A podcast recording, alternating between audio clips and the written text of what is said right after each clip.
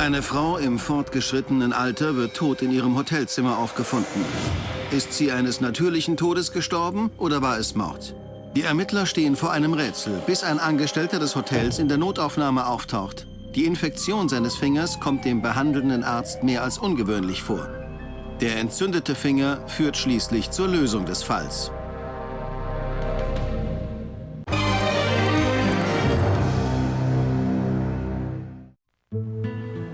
Cincinnati ist die drittgrößte Stadt im US-Bundesstaat Ohio und dank unzähliger historischer Sehenswürdigkeiten ein beliebtes Reiseziel für Touristen. Im September 1994 freut sich die 67-jährige Rhoda Nathan auf ein Wochenende in Cincinnati mit ihren Freunden. Doch es kommt alles anders. Sie war eine aufgeweckte Person. Man hatte immer Spaß mit ihr. Sie war wirklich eine tolle Frau. Sie übernachtet in einem Hotel in Blue Ash, einem Vorort von Cincinnati. Es ist ein nettes Hotel mit einem konventionellen Betrieb. Ein ähnliches Verbrechen ist dort noch nie zuvor passiert. Rhoda teilt sich das Zimmer Nummer 237 mit ihrer besten Freundin, der 50 Jahre alten Elaine Shoup, und deren Freund Joe Kaplan. Beide sind zu Besuch aus Florida. Sie alle sind zur Bar Mitzvah von Elaines Enkel angereist. Am Samstag verlassen Joe und Elaine das Hotelzimmer um 7.30 Uhr und gehen zum Frühstücksraum. Joe gibt später zu Protokoll, dass er ganz sicher die Tür hinter sich zugezogen hat. Rhoda bleibt im Zimmer zurück, um sich in aller Ruhe zu duschen und anzuziehen.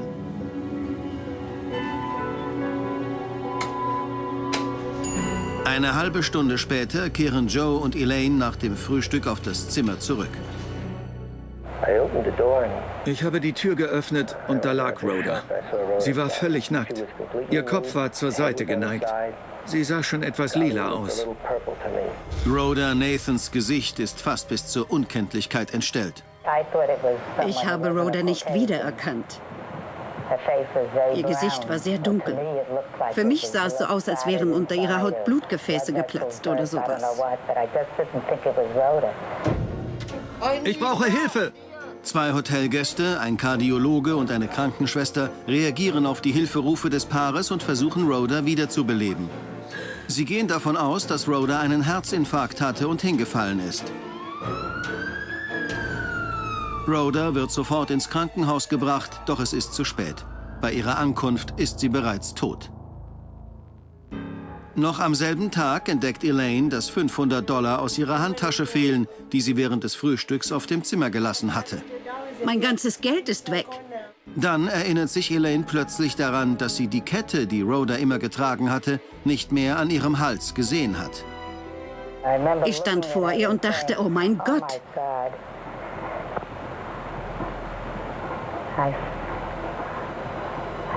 Ich sah ihren Hals und wusste es. Ich habe nicht gedacht, wo ist ihre Kette? Aber ich wusste, sie war weg.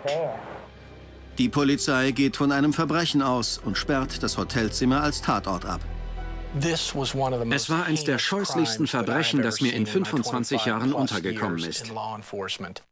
Die Prellungen im Gesicht und im Brustbereich lassen darauf schließen, dass Rhoda Nathan mit Fäusten und mindestens zwei weiteren Gegenständen geschlagen wurde.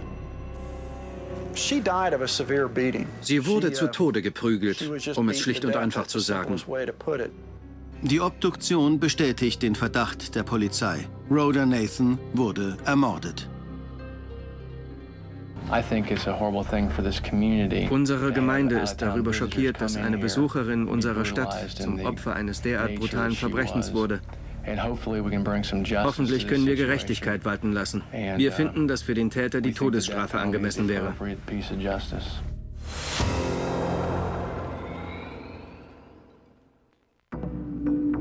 Nur wenige Stunden bevor Rhoda Nathan an einer Familienfeier teilnehmen sollte, wird die 67-Jährige brutal in ihrem Hotelzimmer ermordet.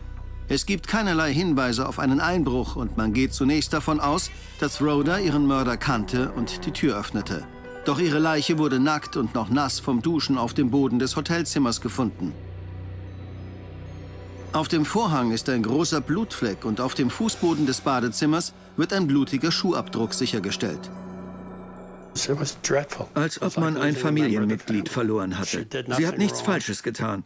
Sie hatte ein tolles Wochenende vor sich. Sie war zur falschen Zeit am falschen Ort. Die Ermittler ziehen einen Raubmord als Motiv in Betracht. Rhodas diamantbesetzte Goldkette fehlt, ebenso 500 Dollar aus der Handtasche ihrer Freundin Elaine.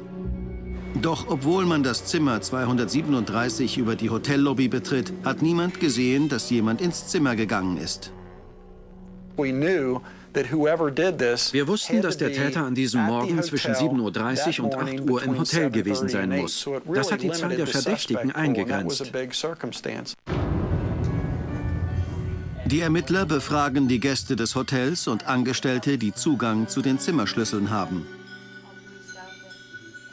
Der rätselhafte Tod von Rhoda Nathan ist an diesem Tag nicht der einzige außergewöhnliche Zwischenfall in diesem Hotel. Der 42-jährige Elwood Jones, ein Angestellter des Hotels, zieht sich an seiner linken Hand eine Verletzung zu, als er Hotelabfall in einem Müllcontainer entsorgt. Er war an diesem Morgen gegen 6 Uhr zur Arbeit erschienen. Mehrere Zeugen gaben an, dass er da noch keine Verletzung hatte. Gegen 9 Uhr war ihm dann der Verband an der linken Hand aufgefallen.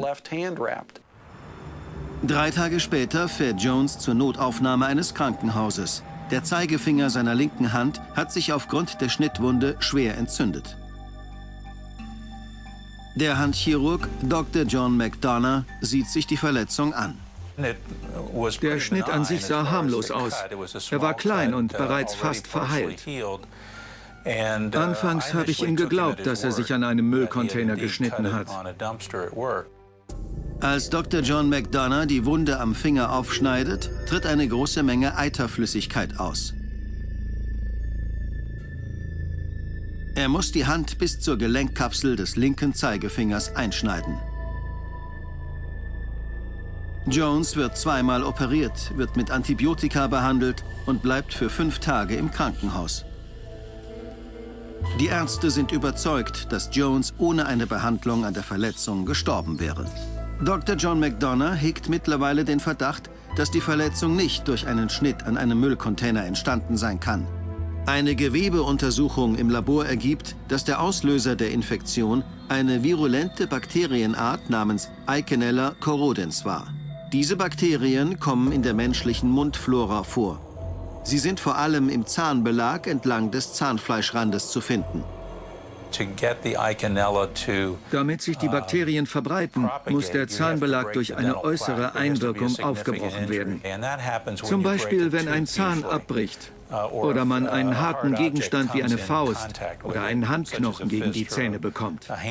Wenn man nur die Hand an den Mund legt, werden sie nicht übertragen. Ein wichtiger Hinweis für die Ermittler. Denn Rhoda Nathan waren zwei Zähne ausgeschlagen worden. Ein Zahn wurde auf dem Boden neben ihrer Leiche gefunden, ein weiterer während der Obduktion in ihrem Magen.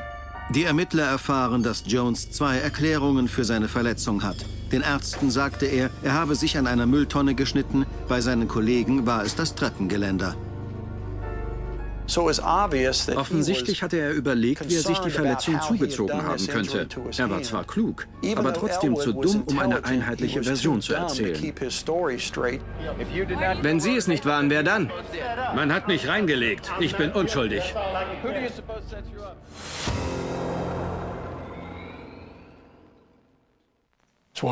Ich habe selten so einen brutalen Fall erlebt.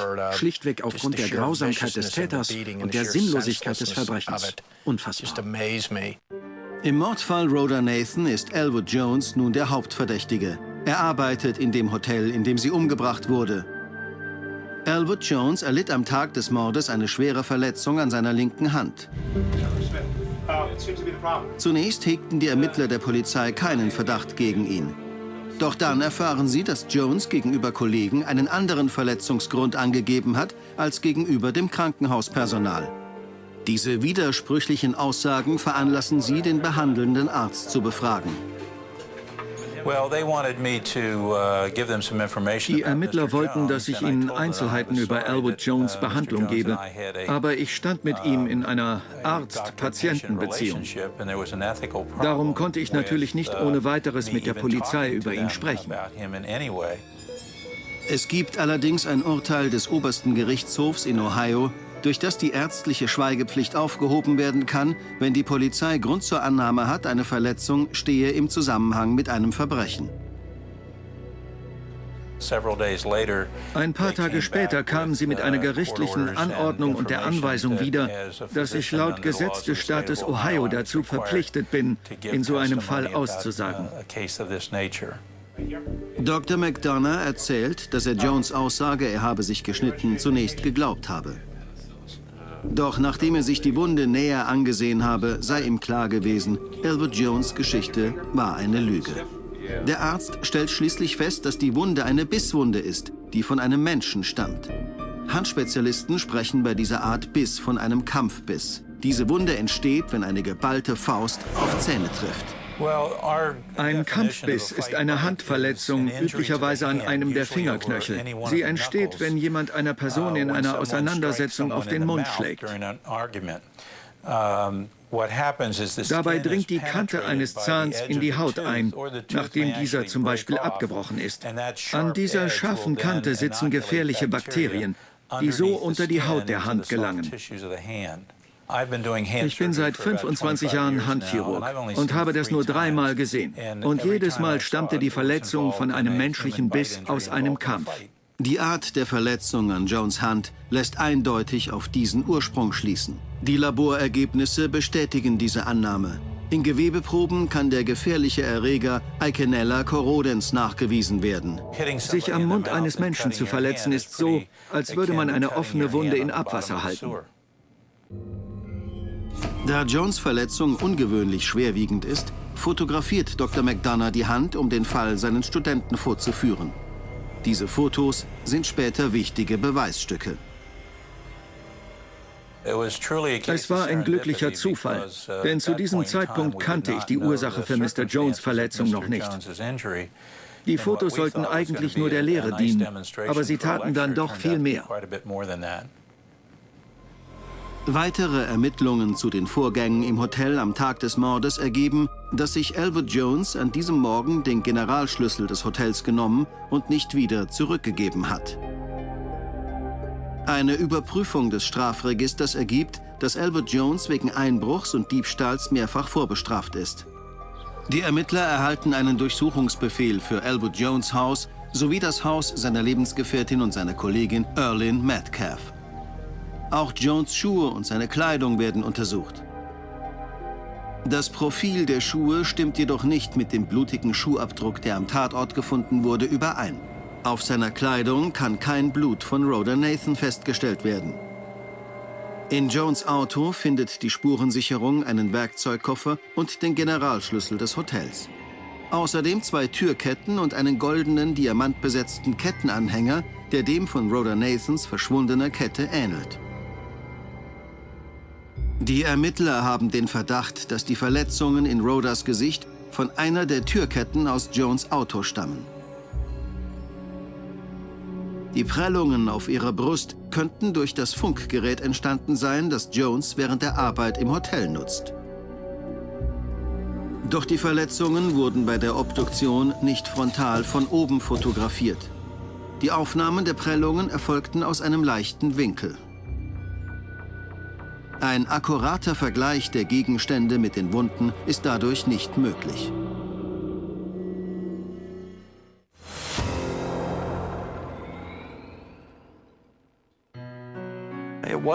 Es war nicht kurz und schmerzlos.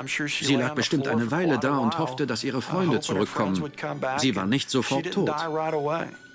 Der brutale Mord an Rhoda Nathan ist ein großer Schock für ihren Sohn und alle anderen, die sie kannten und schätzten. Sie war ein lebhafter Mensch, war aufgeweckt, stets optimistisch und hatte viel Sinn für Humor. Sie war sehr stolz auf ihre Kinder, was wir, schätze ich, alle irgendwie sein sollten. Sie hatte zwei tolle Söhne, eine nette Familie, liebe Enkel. Sie waren nette Menschen. Bevor der Gerichtsprozess beginnt, wollen die Ermittler sicher gehen, dass die Gegenstände aus Jones Auto für den Mord an Rhoda Nathan verwendet wurden. Doch es ist schwierig, die Form von Rhodas Verletzungen mit den Beweisstücken zu vergleichen, da die Aufnahmen aus einem ungünstigen Winkel gemacht wurden. Doch dann erfährt die Polizei, dass das FBI ein neues Verfahren entwickelt hat, um Perspektivabweichungen auf Fotos zu korrigieren. Bei der sogenannten Bildrektifizierung wird ein verstellbarer Tisch so positioniert, dass er im selben Winkel wie die Kamera zu dem Objekt auf dem Foto steht. Der Tisch wird dann so verschoben, dass die Ebene, aus der man das Foto betrachtet, begradigt wird. So, als würde man direkt von oben darauf sehen. Mit diesem Apparat konnten wir also die Abweichung des Winkels, aus dem das Foto gemacht wurde, korrigieren. Das korrigierte Foto schicken die Ermittler an die Waffenabteilung der Rechtsmedizin. Die Rechtsmediziner an diesem Institut sind darauf spezialisiert, die Form der Verletzungen den möglichen Tatwaffen zuzuordnen. Farbe, Helligkeit und Kontrast der Obduktionsfotos werden modifiziert, um die Abdrücke der Gegenstände von Spuren unterscheiden zu können, die durch innere Blutungen entstanden sind.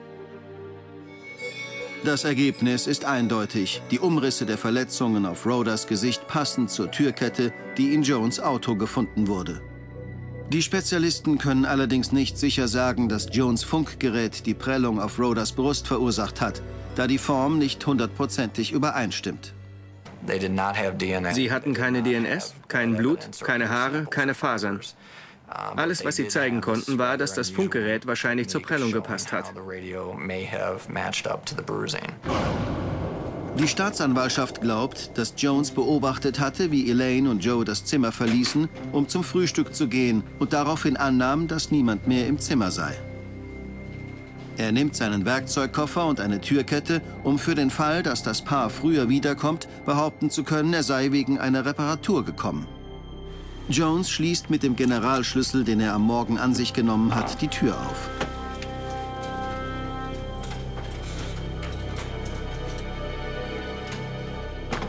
Er geht in das Zimmer und entwendet 500 Dollar Bargeld aus der Handtasche. Doch dann taucht Rhoda Nathan unerwartet aus dem Bad auf, wo sie gerade geduscht hat. Er schlägt ihr mit der Türkette in der Hand ins Gesicht und versetzt ihr mit dem Funkgerät einen Schlag auf die Brust. Außerdem schlägt er ihr mit der Faust ins Gesicht, worauf sie zwei Zähne verliert und er mit den Bakterien in Berührung kommt, die seine folgenschwere Infektion auslösen. Bevor er das Hotelzimmer wieder verlässt, reißt Jones noch die diamantbesetzte Kette von Rhodas Hals. Vielleicht war sie sogar noch bei Bewusstsein, als er ihr die Kette vom Hals gerissen hat. Für Elwood Jones war es einfach ein Schmuckgegenstand. Aber für sie war es ein Andenken an ihre Familie, an ihren Mann, an ihr ganzes Leben. Die Kette, die bei Elwood Jones gefunden wurde, kann eindeutig als Rhoda Nathans Halskette identifiziert werden. Jones ahnte nicht, dass der Anhänger einzigartig war. Der Ehemann des Opfers hat es speziell für sie anfertigen lassen, und zwar aus dem Ehering seiner Mutter. Es waren fünf kleine Diamanten in einem Anhänger. Diese Kette hat ihr so viel bedeutet, dass sie sie sogar unter der Dusche, beim Schwimmen oder beim Schlafen nicht abgelegt hat. Sie hat die Kette niemals abgenommen. Dr. McDonough sagt vor Gericht aus, dass Jones Infektion mit den Eikenella corrodens Bakterien die Folge des Kontaktes von seiner Faust mit menschlichen Zähnen war. Und nicht von einem Schnitt am Müllcontainer, wie Jones behauptete. Es gab jede Menge Kontroversen, wie diese Infektion entstanden sein könnte. Aber der Arzt ließ vor Gericht keinen Zweifel daran, dass nur ein menschlicher Biss die Infektion verursacht haben kann. Das hat die Geschworenen überzeugt.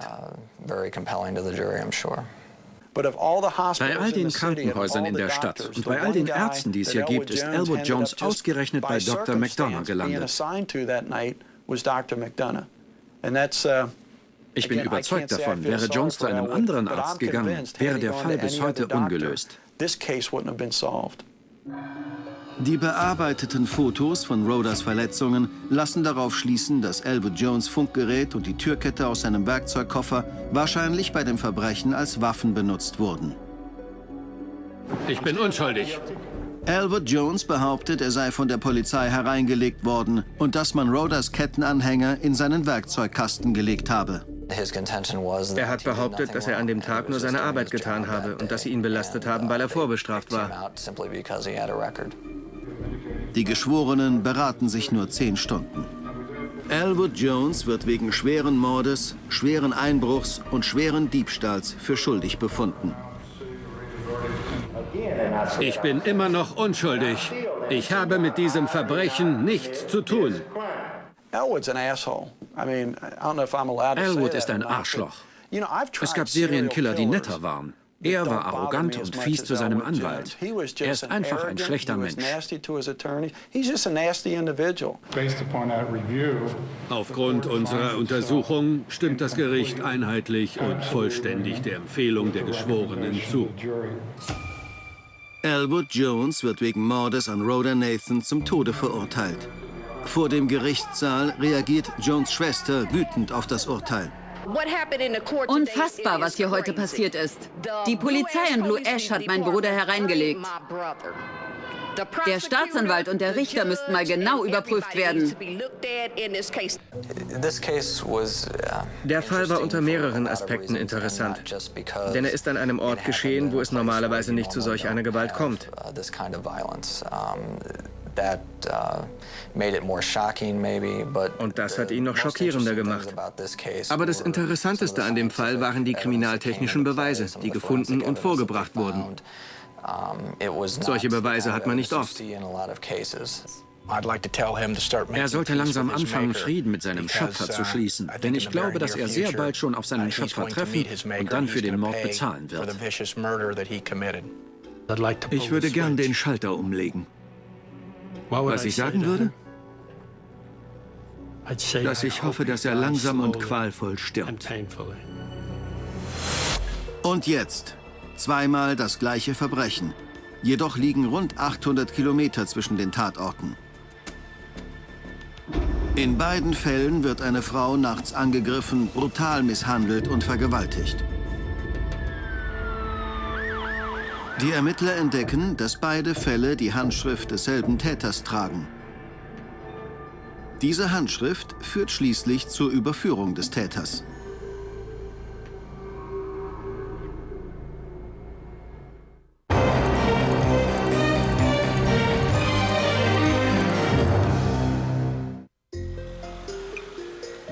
Perth Amboy ist ungefähr eine Autostunde von der pulsierenden Metropole New York City entfernt.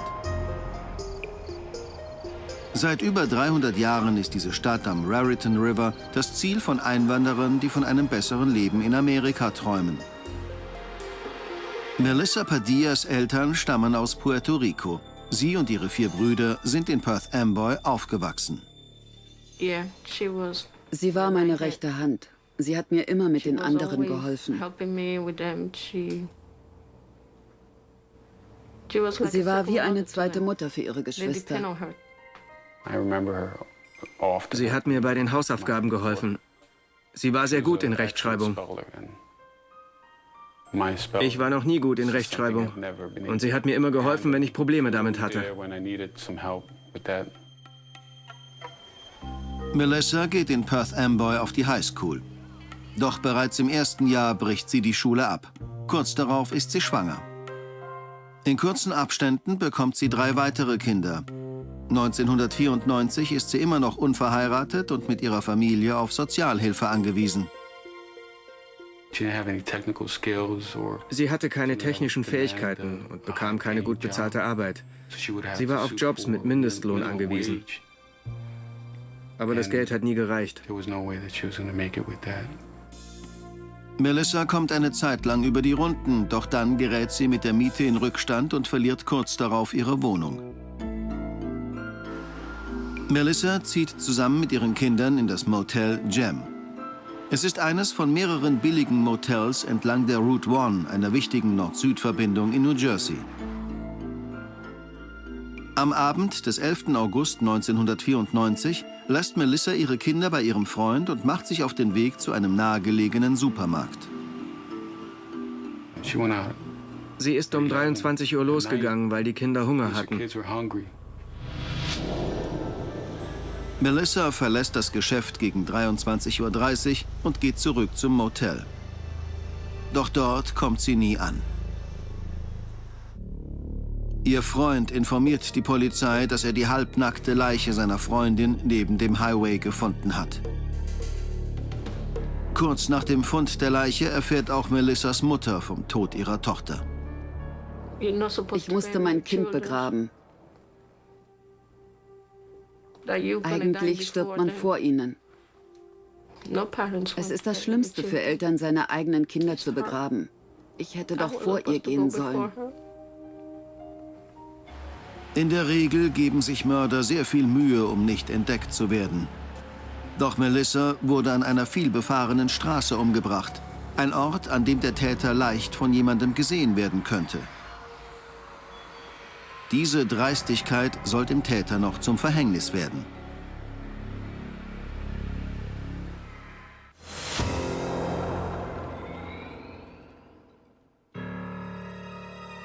Als Melissa Padilla das Motel verlässt, um im Supermarkt einkaufen zu gehen, führt ihr Weg sie entlang einer vielbefahrenen Straße. Es sollte ihr letzter Weg sein. Ihr Freund sagt der Polizei, dass er ihre Leiche neben einem Abwasserrohr gefunden hat. Sie war von der Taille an abwärts nackt. Die Autopsie ergab, dass sie mit den Händen zu Tode gewürgt wurde. Neben der Leiche werden diverse Produkte aus dem Supermarkt gefunden.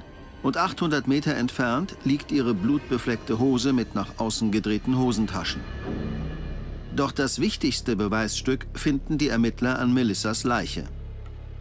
Uh, Ihre Augen waren übel zugerichtet und ließen darauf schließen, dass sie von jemandem, der viel Kraft hatte, geschlagen wurde, um sie auf diese Weise gefügig zu machen.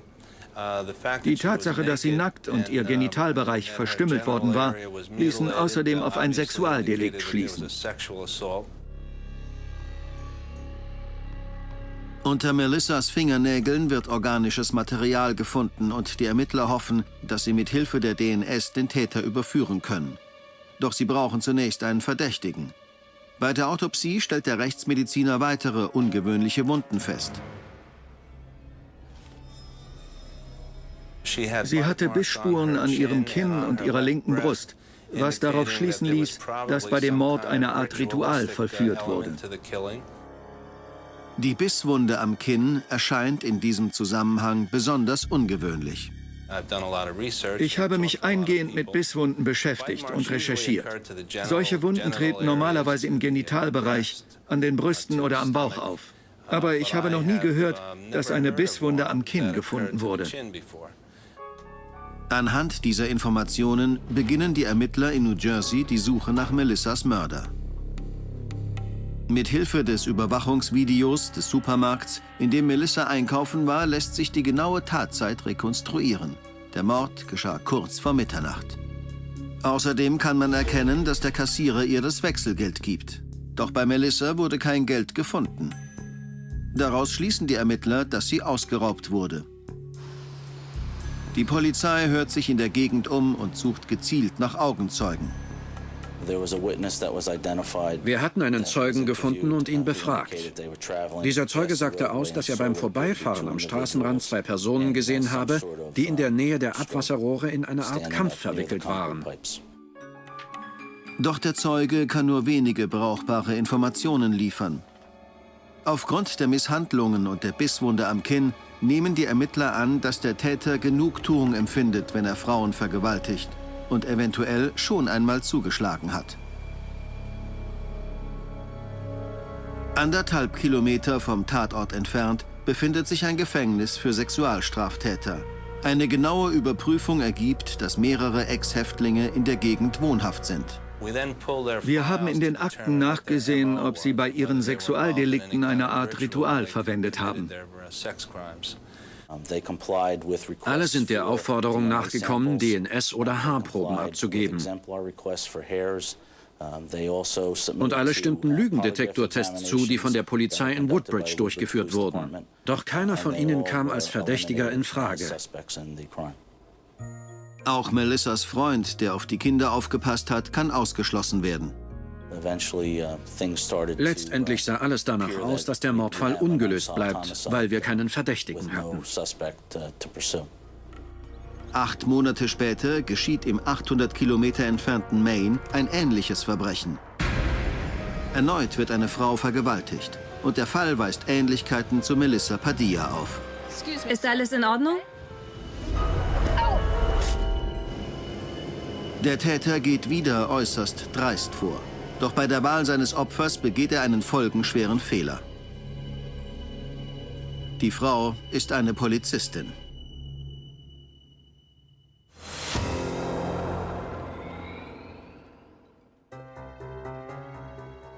Auch Monate nach dem Mord an Melissa Padilla hat die Polizei keinen Hinweis auf einen Verdächtigen.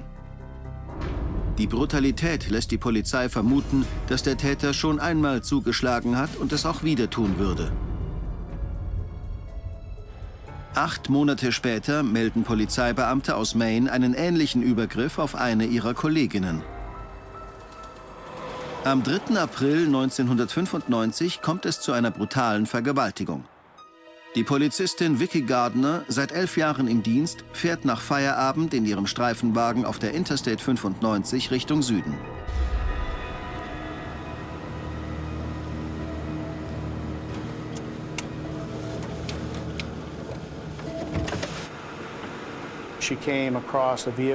Sie sah ein Fahrzeug, das entgegen der Fahrtrichtung parkte und fuhr an das Auto ran, um es sich näher anzusehen. Ist alles in Ordnung? Ja, was ist denn? Vicky Gardner stellt fest, dass der Fahrer Stephen Fortin betrunken ist. Bitte steigen Sie aus.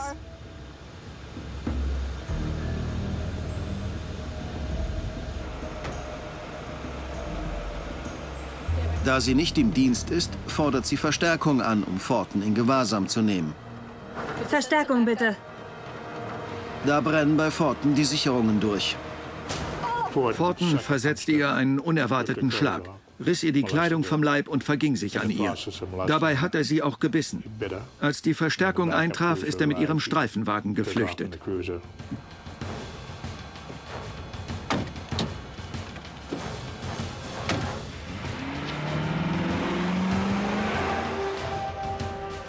Vicky Gardner liegt bewusstlos im Streifenwagen. Nach einer Weile kommt sie langsam zu sich, öffnet die Beifahrertür und versucht zu entkommen. Er hat versucht, sie wieder reinzuziehen, aber sie hat es geschafft, ihm zu entkommen.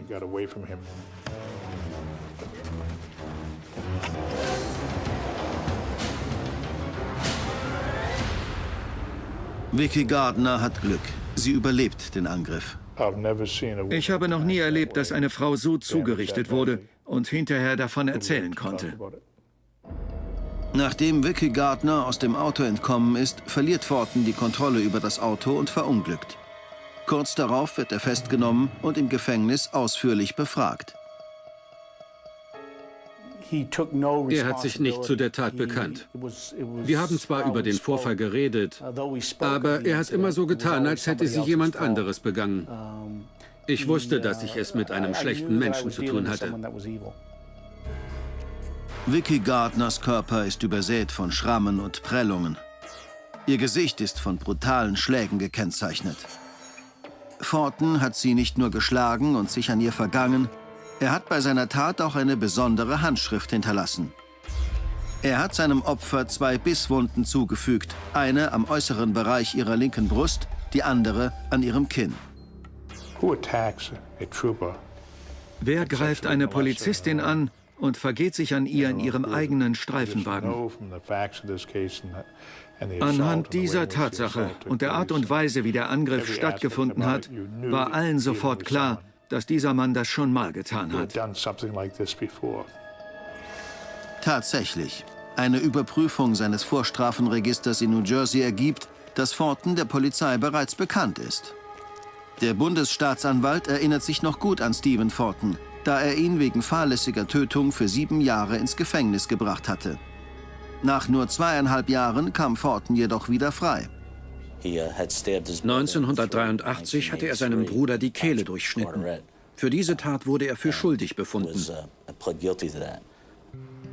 Als die Polizei in New Jersey von Fortens Verbrechen in Maine hört, überprüft sie sofort, ob er sich am Abend des Mordes an Melissa Padilla in New Jersey aufgehalten hat.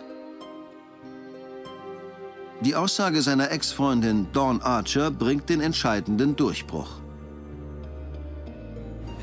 Sie hat uns erzählt, dass Stephen Fulton im August 1994 in Avenel, New Jersey gelebt hat, und zwar in einer Wohnung mit ihr.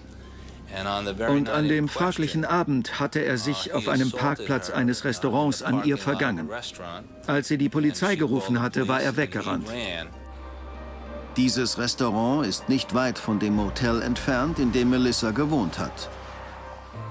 In der Anzeige wurde die Zeit des Übergriffs auf Dawn Archer mit 22.30 Uhr angegeben, eine Stunde bevor Melissa getötet wurde. Endlich haben die Ermittler einen Verdächtigen. Melissas Bruder erfährt einen Tag nach seinem Geburtstag von den neuen Entwicklungen. Ich habe es nicht als Geschenk angesehen, aber ich war froh, dass sie ihn gefunden haben.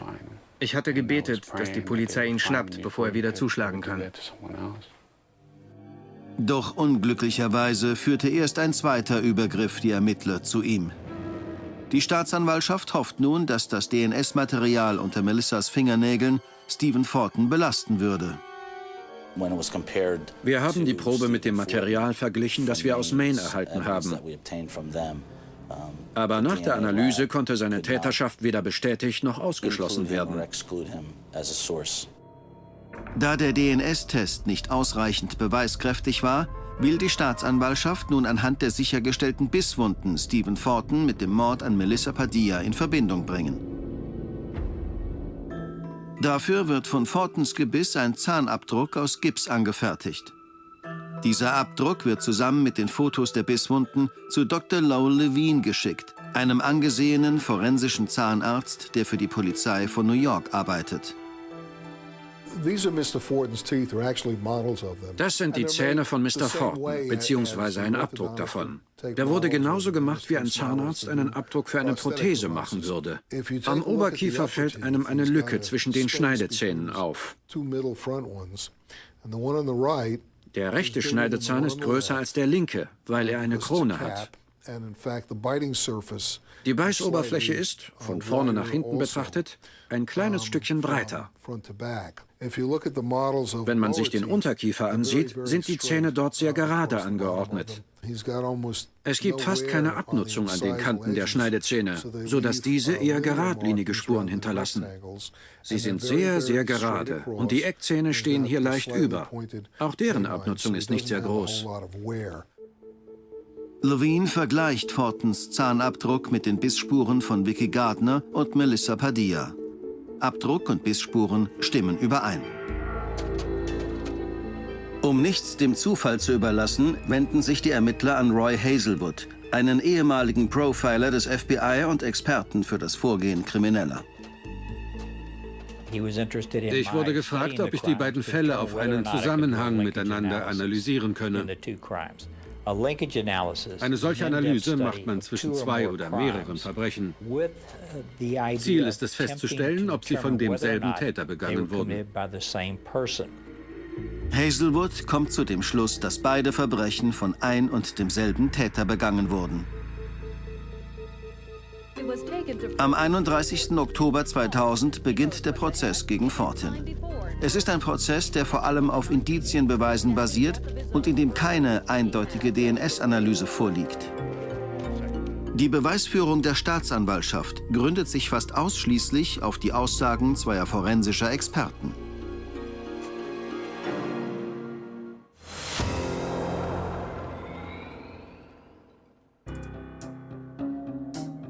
Doch der Mord an Melissa Padilla und der Angriff auf eine Polizistin weisen eindeutig Gemeinsamkeiten auf, die für die Beweisführung ausreichen.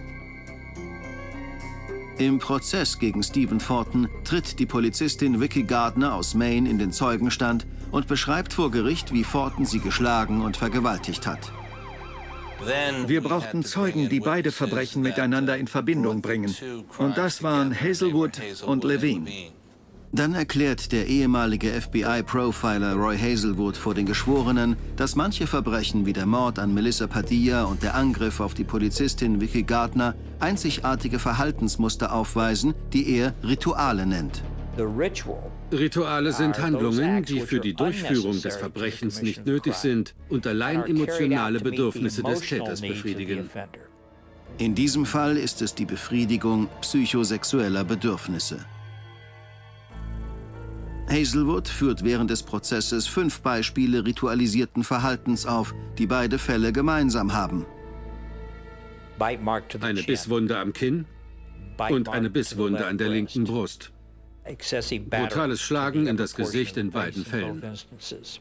Gewaltvolle anale Penetration und manuelles Strangulieren von vorne. Handlungen in dieser Kombination sind mir so noch nie untergekommen.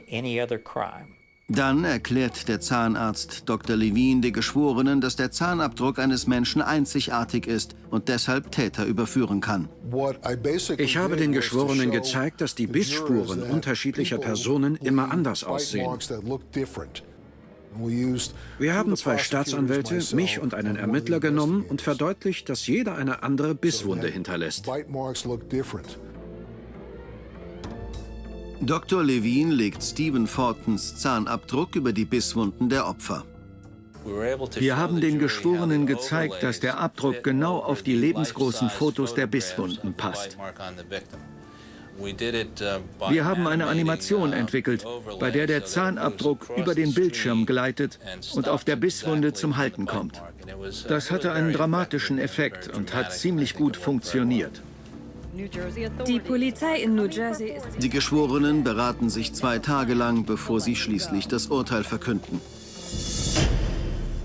Schuldig. Die Staatsanwaltschaft fordert die Todesstrafe. Diese Forderung sei gerechtfertigt, wenn man sich vergegenwärtigt, warum Forten seine Opfer ins Kinn gebissen hat. Wir sind zu dem Schluss gekommen, dass Stephen Fortin den Frauen ins Kinn gebissen hat, während er ihnen in die Augen schaute und gleichzeitig ihre Genitalien verstümmelte. Dabei hat er ein perverses Vergnügen empfunden. Am 26. Februar 2001 wird Stephen Fortin zum Tod durch die Giftspritze verurteilt. Es war Gerechtigkeit. Ich habe es nicht als Rache empfunden, sondern dass Gerechtigkeit geschehen ist. Ich war dankbar. Roy Hazelwood und Lowell Levine waren entscheidend für diesen Fall. So wie die meisten Mordprozesse gründete auch dieser auf Indizienbeweisen, auf kriminaltechnischen Beweisen und Expertenaussagen. Roy Hazelwood ist überzeugt, dass die Technik, die diesen Experten für ihre Analyse zur Verfügung steht, von Jahr zu Jahr immer ausgereifter wird. Ich bin immer wieder erstaunt, welche Fortschritte wir bei der Aufklärung und Verfolgung von Verbrechen gemacht haben. Stephen Fortin befindet sich aktuell im New Jersey State Prison und wartet auf seine Hinrichtung. Melissa Padillas Söhne leben bei ihrem Vater. Ihre beiden Töchter werden von Melissas Mutter großgezogen.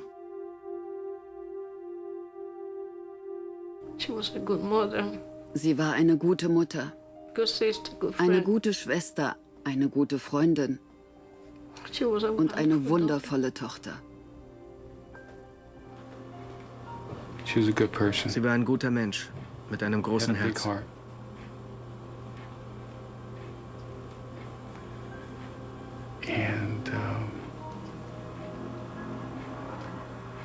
Es tut mir sehr weh, dass Ihre Kinder das nie erfahren werden.